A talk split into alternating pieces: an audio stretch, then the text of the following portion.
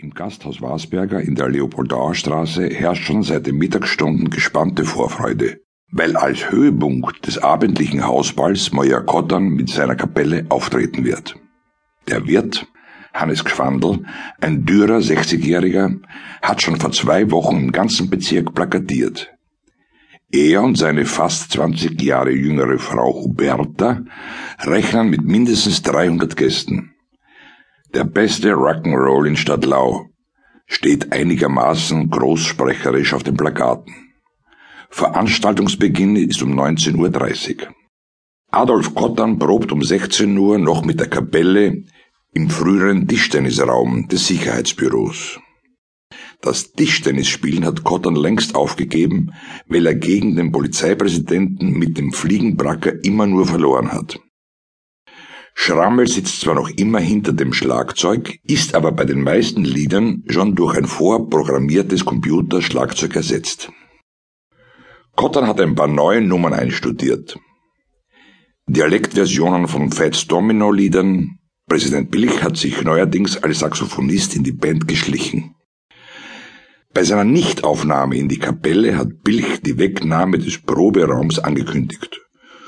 Und in Zeiten wie den derzeitigen ist ein Proberaum oder ein Probekeller nicht leicht zu bekommen. Keiner will den organisierten Lärm haben, zumal die neueste Statistik besagt, dass die Mehrzahl der Wiener jetzt schon um 19.50 Uhr zu Bett geht. Um 18 Uhr trifft die Polizeikombo bei Wasberger ein.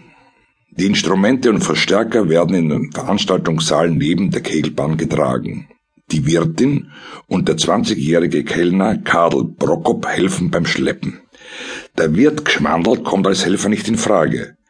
Er ist in den letzten Kriegstagen verwundet worden, sein rechter Arm lässt sich nur bis zu einem Winkel von 90 Grad ausstrecken und ist kaum belastbar. Er dirigiert dafür das Verladen. Um 18.30 Uhr ist Cotton mit der Einstellung der Lautstärke des Gesangsmikrofons zufrieden. Auch der Präsident probiert das Mikro aus.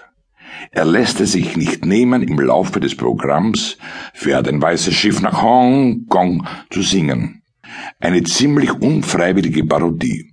Schon vor drei Monaten hat er diesen Song als Single veröffentlicht, aber nur sieben Platten verkauft. Schrammel allein hat vier davon genommen.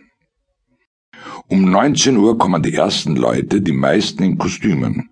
An der Kasse einem Kieferschreibtisch eines Versandhauses sitzt Karl Prokop und verlangt pro Eintrittskarte 100 Schilling.